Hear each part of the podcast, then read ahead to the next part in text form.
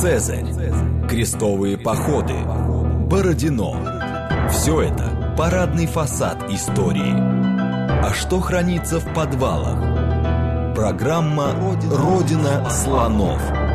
То, о чем ученые обычно не рассказывают, потому что их не спрашивают. Программа предназначена для лиц старше 16 лет привет, это «Родина слонов», программа об исторических мифах, об истории, которую мы не знаем, и о тех фактах, которые вполне очевидны для ученых, но по разным причинам прошли мимо нас. Меня зовут Михаил Родин.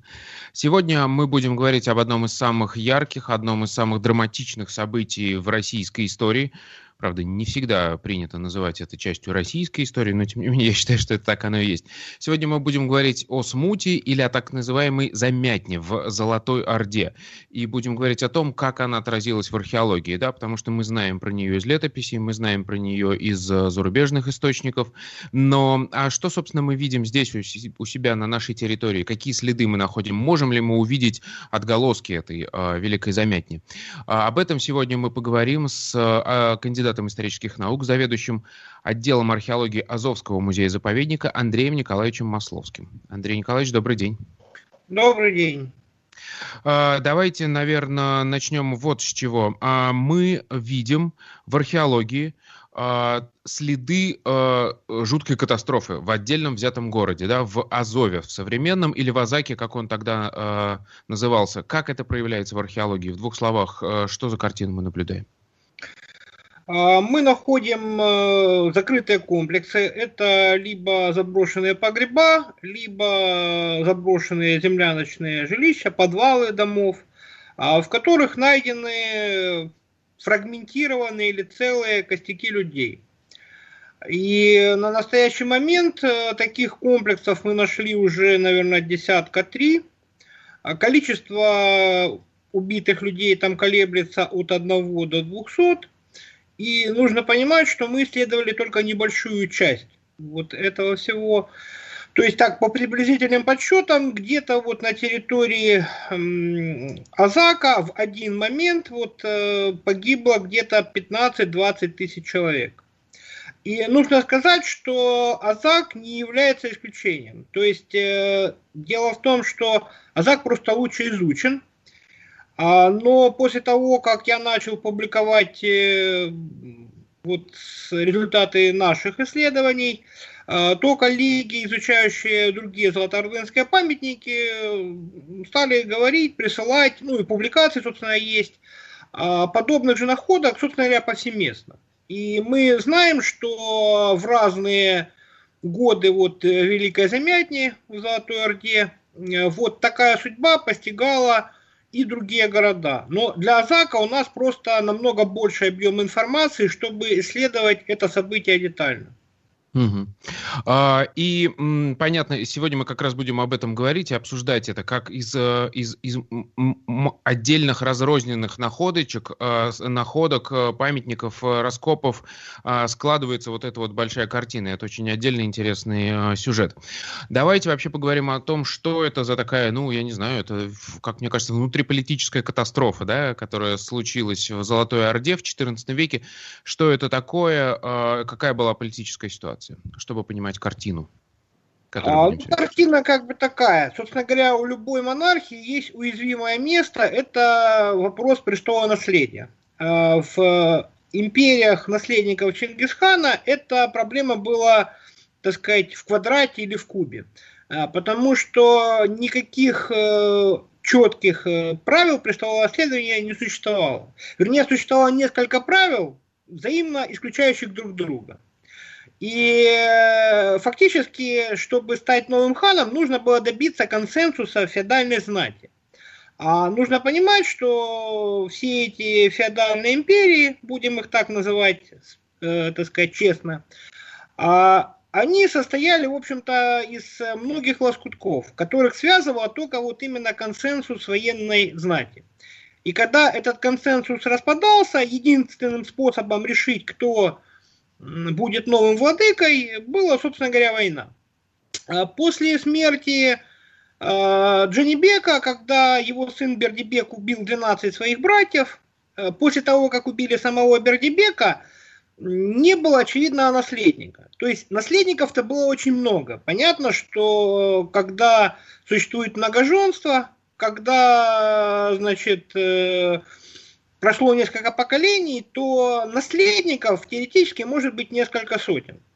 Но важно не только, что в твоих жилах течет кровь Чингисхана, но и что за тобой стоит какая-то э, политическая сила. И вот э, таких несомненных претендентов, которые бы э, быстро смогли устранить соперников, не было. И поэтому с 1359 года начинается э, серия переворотов. И чем дальше, тем, в общем, хуже. А, нужно отметить, что если первые перевороты, они в русских летописях отмечены, то через несколько лет вообще русских летописцев перестало это заботить. То есть ситуация стала настолько патовой, что, в общем, русским стало все равно. И э, через э, вот несколько первых переворотов э, сложилась такая ситуация, когда Орда раскололась на две части. То есть реально этих частей было больше, но две как бы основных части были таковы. В землях к западу от Волги установилось владычество э, аристократа Беклеребека, то есть фактически это вое...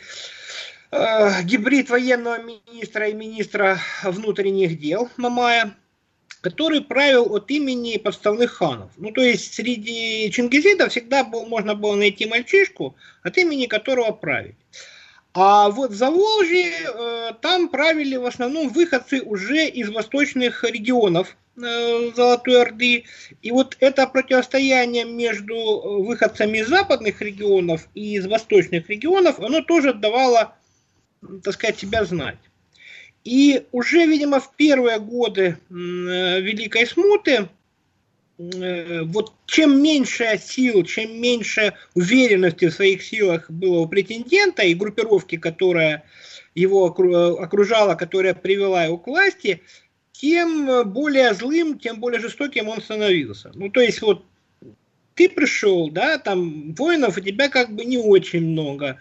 Вокруг, так сказать, враги, вокруг э, соперники. Ну, что нужно сделать? Ну, нанести упреждающий удар, там, любой, вот кто косо на тебя посмотрит, какой-нибудь, так сказать, вельможа, убить его, а заодно и тех, кто, так сказать, э, от этого вельможи зависит. Собственно говоря, вот э, такова была канва всех этих событий Великой Замятни. И вот это продолжалось до э, прихода э, еще одной силы с востока, до прихода Тахтамыша. Э, вот этот вот раскол. А, причем фрагментов, естественно, было намного больше, реально. То есть это вот э, то, что мы знаем. Реально, наверняка на этой территории кипели сражения, города переходили из рук в руки. Мы просто об этом не знаем, потому что по факту соседей это не очень интересовало. Даже списки вот ханов, правивших в этот период, они у разных исследователей не одинаковы, потому что они ссылаются на разные источники. А разные источники, они могли какого-то хана пропустить. Вот не нравился им этот вот человек, он вот не из той песочницы, мы его включать не будем. Угу. Даже вот э, та территория, на которой находился Азак, территория, контролировавшаяся Мамаем, здесь вроде как была, в общем, самая стабильная территория. То есть если на территории Заволжья там постоянно происходили перевороты, то здесь вот где-то 62 1362-1363 года устанавливается определенная как бы такая стабильность. Но даже здесь э, Мама их менял ханов. И почему он их менял, в общем-то, непонятно.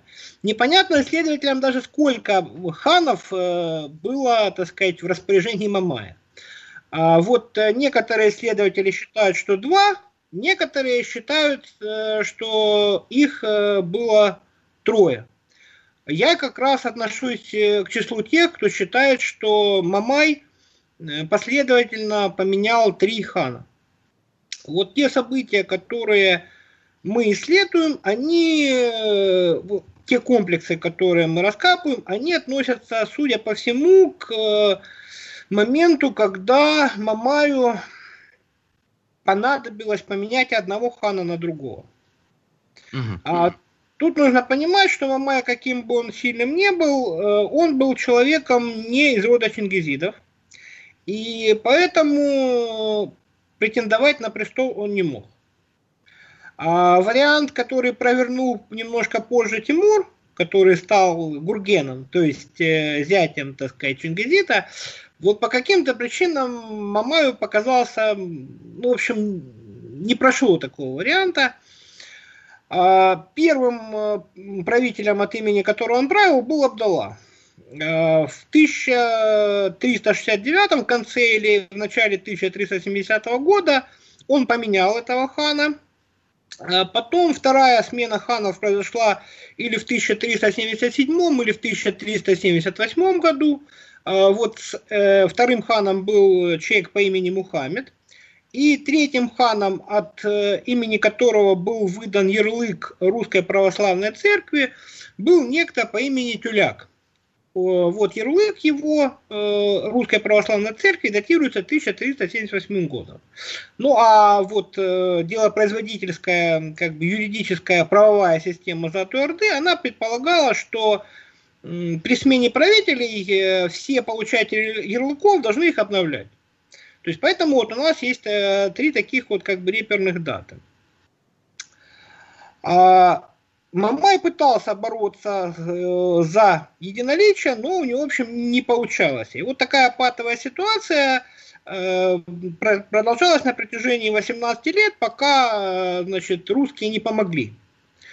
Они э, разбили войска Мамая, и это позволило выходцу из э, Приорали из э, восточного улуса Золотой Орды Тут захватить... надо отметить, что мы сейчас говорим про Донское побоище, оно же Куликовская битва. Да. Просто не все люди э, ассоциируют это с тем, что это часть как раз вот этой Игры престолов, которая происходила в этот момент да. в э, Золотой Орде. Да, ну, ну а вообще о Куликовской битве, естественно, есть масса сомнений, в том числе сейчас очень часто встречается такое мнение, что а, Дмитрий Донской он был чуть ли не лоялистом золотоордынским, и он просто помог, э, значит, законному царю-батюшке Тахтамышу победить, значит, узурпатора Мамая. Но это, в общем, мягко говоря, научно некорректно, э, потому что, как я уже сказал, э, в империи Чингисида не было четкого порядка, порядка престола наследия. То есть, в принципе, любой Чингисид – если его поддерживала знать, если у него было много воинов, он был законным.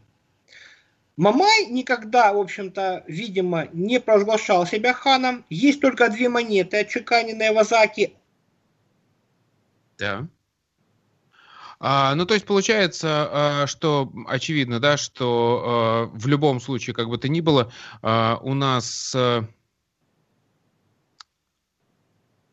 Дмитрий Донской понимал, что Мамай не является э, официальным э, правителем, поэтому, собственно, он э, и грубо говоря, не признавал его. И вот, собственно, Куликовская битва являлась одним из таких, одним из таких, как это сказать, результатов вот этой вот борьбы.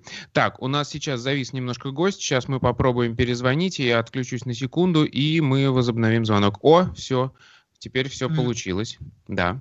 Так, Андрей Николаевич к нам вернулся. Да, я говорю о том, что э, в любом случае Донской понимал, что как раз э, Мамай это не может быть легитимным Алло. правителем, и это все э, один из таких э, моментов вот этой всей борьбы. А, хорошо. Так, э, давайте продолжать. Э, чтобы понять вообще театр военных действий, да, грубо говоря, мы уже описали общественно-политическую обстановку в Золотой Орде. А что, собственно, происходило э, на, точнее, надо так более сузить сцену. Что такое Азов средневековый, что такое э, монгольский Азов в это время? Что, как вообще представ... как выглядел этот город в это время? Ну, Золотоордынский Азов был одним Золотой Орды, но нужно понимать, что это не был самый крупный город. А, в последние трети 13 века вот на степных просторах от э, Нижнего Дуная до реки Урал возникает несколько десятков золотоордынских городов. И они очень быстро растут, достигают очень больших по средневековым меркам э, размеров. А, то есть площадь вот этих крупных региональных центров составляет несколько гектаров, но даже малые золотоордынские города имеют площадь там в 50-100 гектаров. А нужно понимать, что крупные средневековые города Западной Европы, они тоже были сопоставимы по площади. По численности населения они были сопоставимы. Нам известно, что накануне Черной смерти, скажем, э, в Милане, относительно которого, в общем, есть достаточно точная информация, а, проживало 90 тысяч человек. По приблизительным подсчетам, которые основаны на оценке плотности населения и известной нам территории, в Азаке вот тоже накануне Черной смерти проживало порядка 50 тысяч жителей. То есть понятно, что куда меньше, чем во Флоренции, но Флоренция это была промышленная столица Европы, а Азак был просто центром ну, большой территории. То есть это был экономический, политический там и прочее, прочее центр территории, ну, где-то вот к югу от э, Рязанского княжества и до реки Кубань.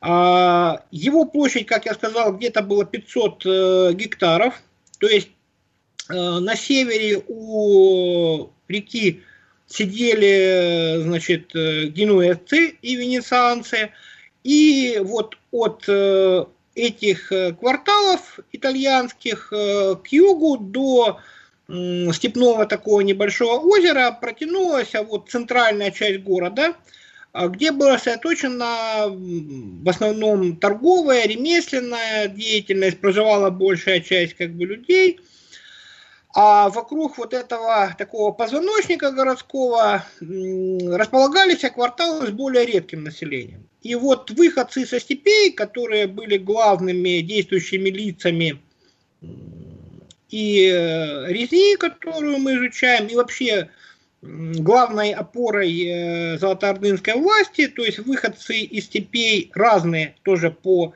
племенному своему составу, они проживали вот э, в таком поясе вокруг этого городского центра. А здесь и плотность населения была поменьше, и культуры была поменьше, и монетное обращение было здесь слабее, но территория это тоже, в общем, была как бы не маленькая. А, но вот эту характеристику Золотоордынского Азака, ее нельзя переносить на все Золотоордынские города. То есть э, вот Золотоордынская империя – это была огромная территория с э, очень разным историческим багажом, скажем так, э, разная этнокультурная, и поэтому каждый региональный центр Золотой Орды, он э, имел свои особенности. Вот а, поэтому... Азов, Азов того времени был многоэтничным, надо сказать, да, вот, да. то есть это было такое смешение, то есть там были люди разных рас, разных э, наций, ну, наций тогда не было, э, народов.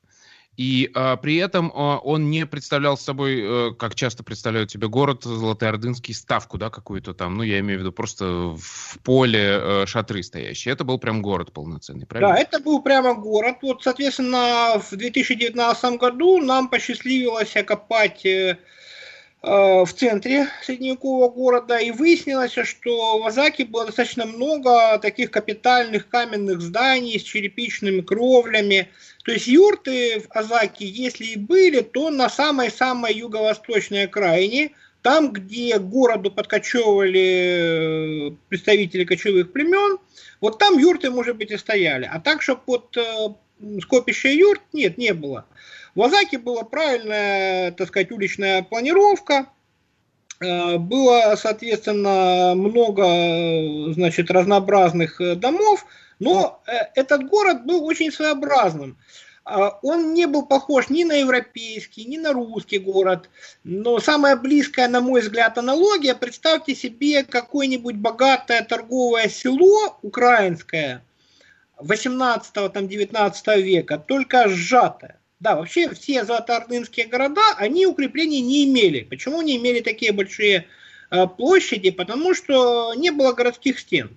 В Азаке вот как раз в эпоху Замятни попытались укрепить, то есть построить э, какие-то валы, какие-то рвы, но поскольку город уже был таким большим, то, видимо, успехом строительство это не увенчалось.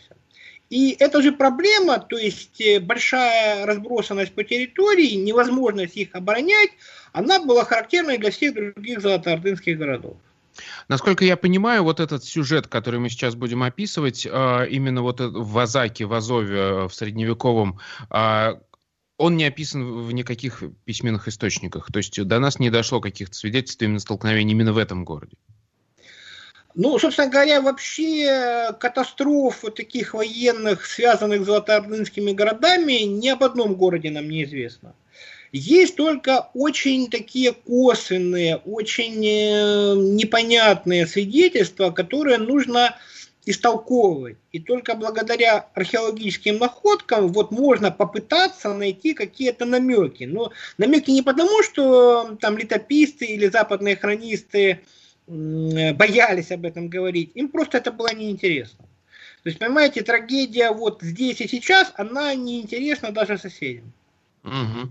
Хорошо. И давайте, собственно, перейдем к археологии. Насколько я понимаю, то, о чем мы сейчас говорим, это очень сложная комплексная картина, которая появилась не вдруг. Это результат э, раскопок не одного года и, может быть, даже не десятилетия. Когда впервые вы столкнулись с этим и как э, э складывалось вот понимание вот этой всей картины?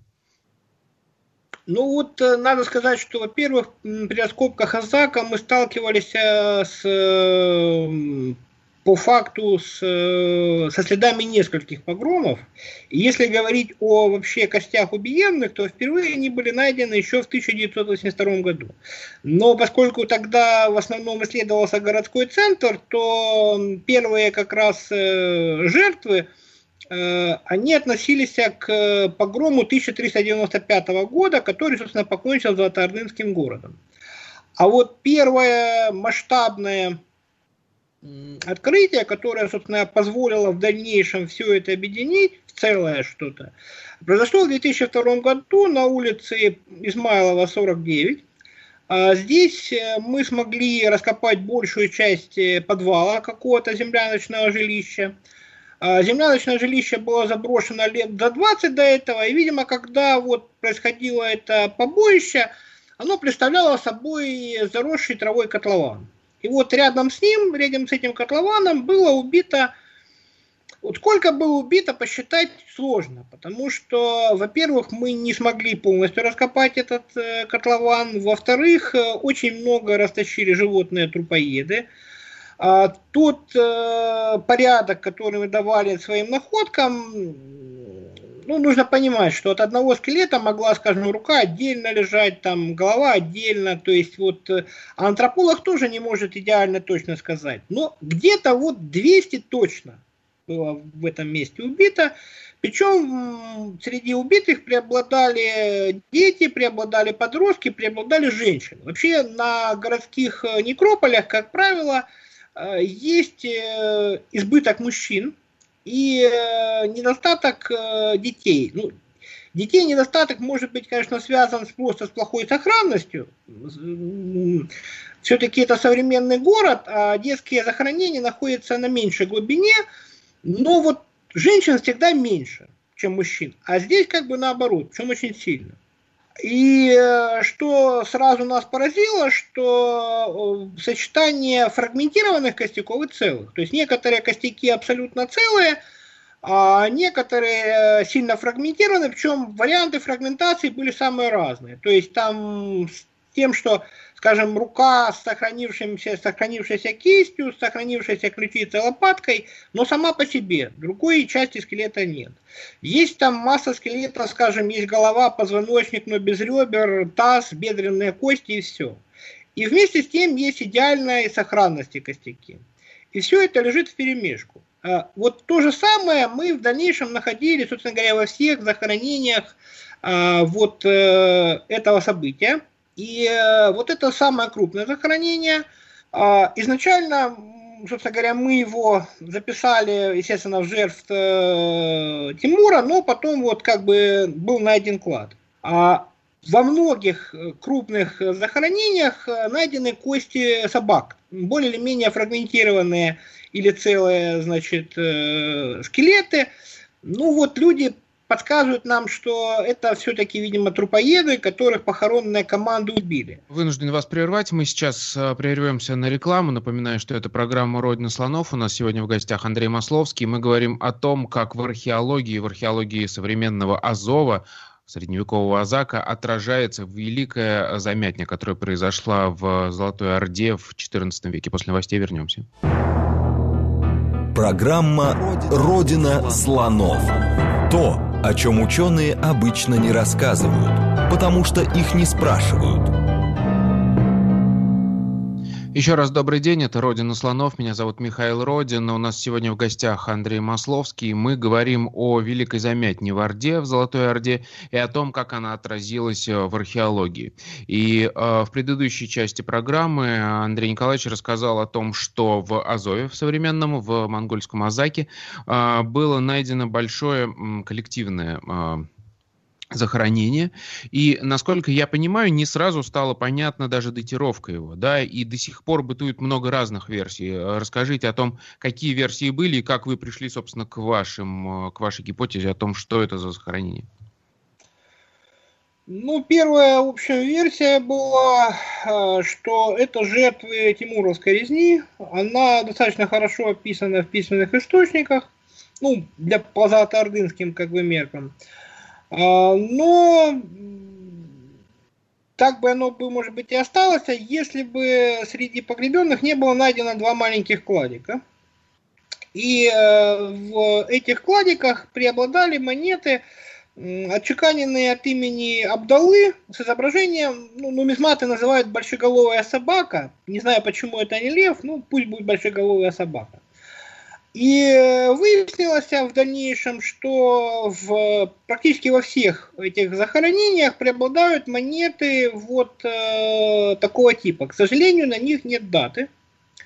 А, нумизматы считают, что они, ну, разные нумизматы считают, что они начали чеканиться либо в 765 году хиджри, либо соответственно в 700 году хиджры. На самом деле нас это, в общем, нисколько не волнует и э, проблему не решает. То есть ясно, что они были отчеканены при Абдале, а в дальнейшем, вот э, после того, как Абдалу сменили... А можете перевести э, даты с хиджры на наше современное летоисчисление, чтобы было понятно? Ну, в данном случае примерно, ну, там, округленно 100 лет. На, надо прибавить 1200 лет.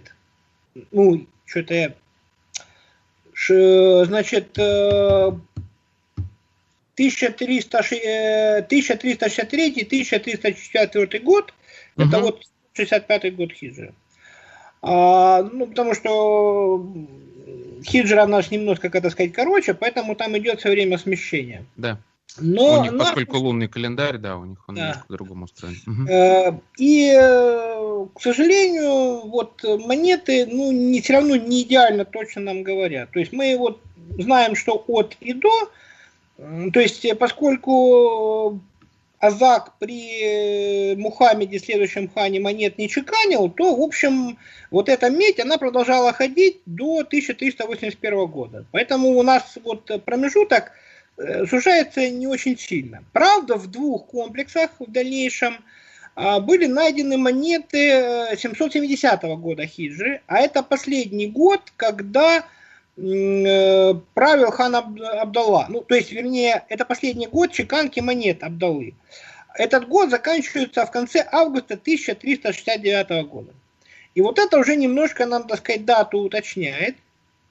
А, потом в дальнейшем мы и нашли еще порядка 30 подобных комплексов. И стало ясно вообще, как все это происходило. А, что первым, собственно говоря, бросилось в глаза. Что значит что... подобных комплексов? То есть много разных коллективных захоронений? Да, много разных. Вот это э, на Измайлова 49, оно до сих пор остается самым крупным. А, но в дальнейшем было обнаружено два захоронения на улице Севастопольской и на улице Ленинградской 112-114, в которых было найдено где-то порядка 70 значит, костяков в каждом. Причем э, в обоих случаях, скорее всего, мы исследовали не полностью эти захоронения. То есть у похоронной команды на улице Измайлова была возможность э, сбросить трупы в один погреб. А на Севастопольской, на Ленинградской похоронная команда бросала трупы в несколько ям. И эти ямы, они э, как бы расходились какими-то цепочками, полукругами. И поскольку у нас городские раскопки, мы ограничены, у нас нет возможности раскопать там, где нам хочется, то возможно, что и на Севастопольской, Ленинградской жертв даже было бы и больше, но мы этого просто не знаем. И в дальнейшем выяснилось, что, скажем, вокруг э, захоронения на улице Измайлова есть еще несколько маленьких таких брызг, скажем, крови. То есть там яма в 20 метрах была найдена яма с тремя костяками, еще там в другом направлении 20 метров еще один костяк. То есть ясно, что вот какое-то большое захоронение, и вокруг них такой шлейф маленьких захоронений. А если картографировать все эти вот находки, выясняется, что вот эта резня, она охватила э, центр города таким полукольцом. То есть площадь, на которой встретились эти захоронения, где-то порядка ну, 120 гектаров минимум. И э, вот это позволяет нам оценить порядок цифр. То есть ясно, что погибло ну уж явно больше 10 тысяч э, людей точно. Что всегда нас смущало в этих находках э, достаточно долго, что нету следов, э, соответственно, каких-то травм, травм боевых. А, и поэтому многие люди говорили, что, ну, может быть, это, соответственно, жертвы эпидемии, там, жертвы голода, там еще какие-то версии предлагались. Ну, в общем, даже генетики делали анализы, причем достаточно много. Им было передано порядка сотни образцов, они уже сделали там несколько десятков. В общем, чумы они не нашли. Так что это не жертвы чумы.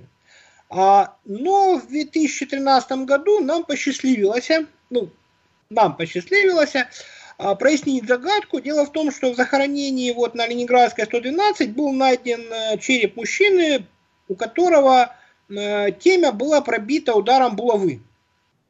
А, и э, стало ясно, что все-таки это как бы жертвы убийств. Другое дело, что их убивали не тупя, так сказать, э, сабли о кости. А, то есть вот когда значит, российские археологи исследовали захоронение 1238 года в Ярославле, там было все очевидно. Очень много значит, каких-то травм боевых. Потому Мы сейчас что... говорим, о, собственно, о начале монгольского нашествия, да, да, да взятие Ярославля, это известно. Да, исследованное в течение нескольких лет в Ярославле. Там все было очевидно. А, за людьми бегали, людей убивали, вот вам дружинник, который встретил, так сказать, э, смерть лицом к лицу, а здесь, в общем, следы боевых травм единичны. Ну, то есть, это нужно специально делать исследования, искать мелкие какие-то нарезки на костях. А так, в общем, все происходило как-то совершенно иначе, не как в Ярославле. И вот то, что трупы концентрируются рядом вот, э, в каких-то точках, в каких-то местах, оно подскажет нам, как была организована резня. То есть людей безоружных э, собрали в большие группы, убили. Ну вот, вот конкретно мужичку почему-то, так сказать, э, ударили его булавой, остальных, видимо, там просто резали горло. Это самый простой и быстрый способ. А, как известно, в ходе Второй мировой войны, скажем так, убивали э, усташи сербов. Они им резали горло, и это позволяло достичь просто конвейерной скорости. А потом эти трупы пролежали несколько месяцев, и это подсказывает нам, собственно говоря, датиров, э, в смысле определения сезона. То есть, если горожане долго не хоронили э, убитых, если убитые частично фрагментированные, частично целые, то это подсказывает нам, что резня произошла в зимнее время. То есть лежал снег, а, значит, вот их убили, так сказать, выпал еще один снег. Э, те трупы, которые оказались под э, сугробами, под настом, до них э, трупоеды не добрались. Те, кто лежал на поверхности, на раздувах, до кого было легко, так сказать, докопаться – те были объедены, причем это вот как бы видно на скелетах, что они иногда вот там с одного боку объедены, там снизу объедены, сверху объедены. А потом, когда все, так сказать, э, раз, так сказать, растаяло, э, то вот э, люди, людей захоронили, причем не очень утруждая себя. То есть вот в ближайшие свободные ямы. То есть вот на улице Севастопольской вот было очевидно, что трупы не переносились дальше, чем на несколько метров. Потому что вот одна яма была маленькая, в нее набросали много трупов, а рядом, буквально там в 8 метрах, яма очень глубокая, вместительная, но туда бросили всего двух или трех. То есть вот людям было похоронной команде лень пройти еще там 10 метров и сбросить трупы аккуратненько в одно место.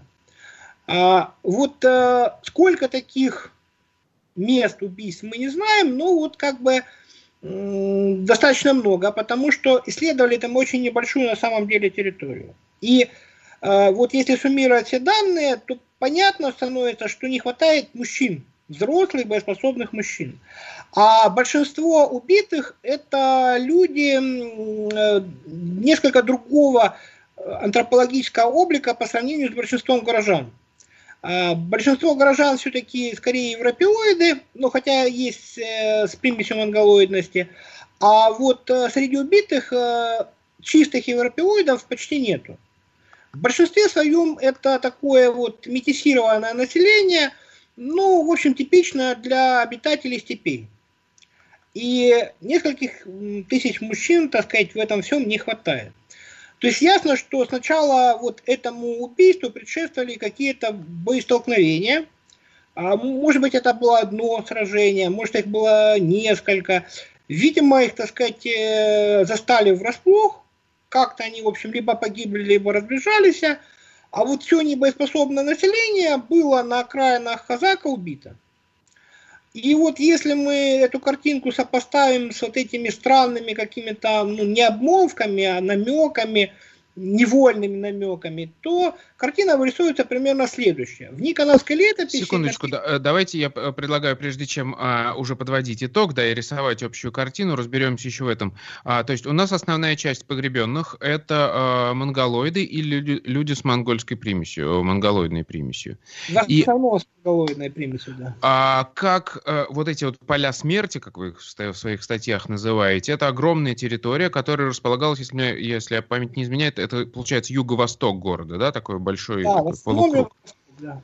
Что мы знаем про этот, эту часть города? А, опять же, да, как это соотносится вот с нашими антропологическими данными? Кто там жил и там, я так понимаю, локальное было поселение каких-то отдельных, отдельного этноса такого, да?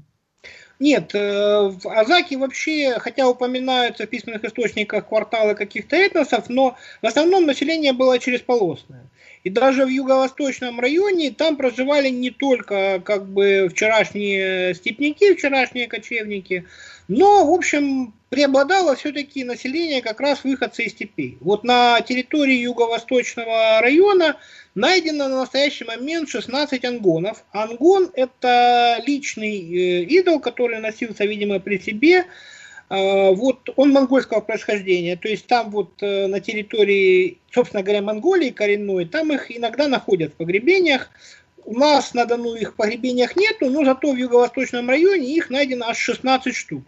Э, здесь фиксируются следы кулинарных предпочтений. Ну, ясно, что люди за там несколько лет кулинарные привычки не меняют. Кочевники привыкли есть конину, придя в город, они тоже ее любили покушать. То есть большинство горожан предпочитало говядину. И в юго-восточном районе, если по цифрам смотреть, то говядины все-таки больше, но и конины очень много.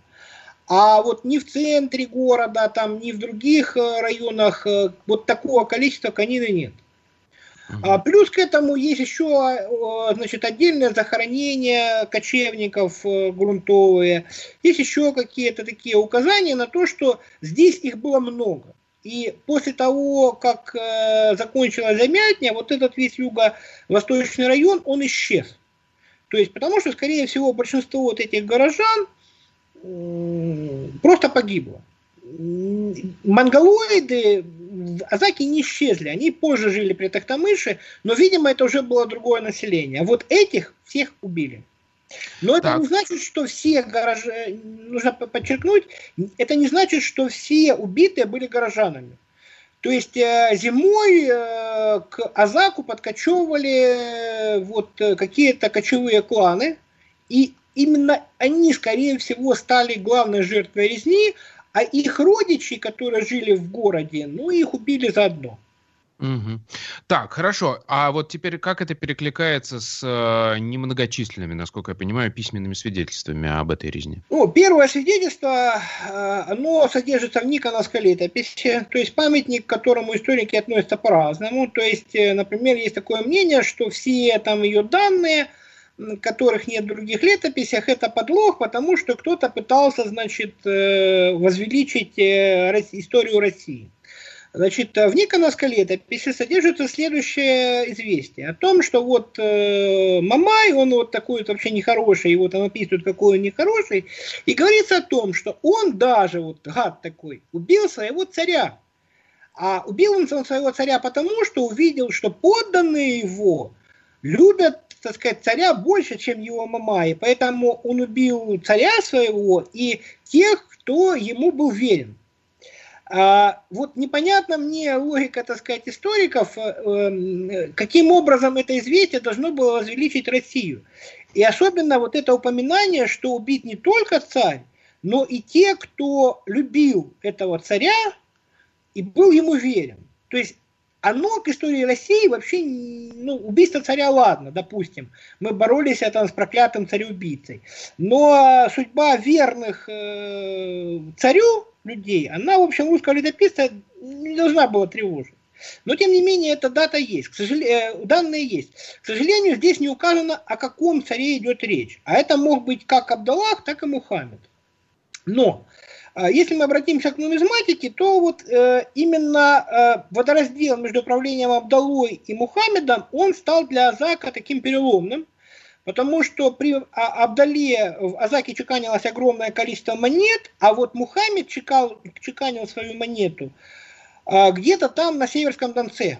Вот там а, появляются новые города, туда, видимо, переселяется какая-то часть населения там из Азака, там появляются, значит, какие-то новые города, даже какая-то керамика там есть. И это тоже как бы нас наводит на мысль. И еще одно неожиданное свидетельство нашлось а, в регистрах решений Венецианского сената. К сожалению, нам достались только регистры. То есть это краткие выжимки, да, вот, решения Сената. То есть там нет докладов. Вот если бы был доклад, который был посвящен тому, почему так приняли, э, значит, решили. Было бы, конечно, очень хорошо. Тут Но... надо отметить, да, что вот эта вот э, северно, северо-западная часть, это было венецианское поселение, да, то есть там жили торговцы из Венеции, это был большой торговый город.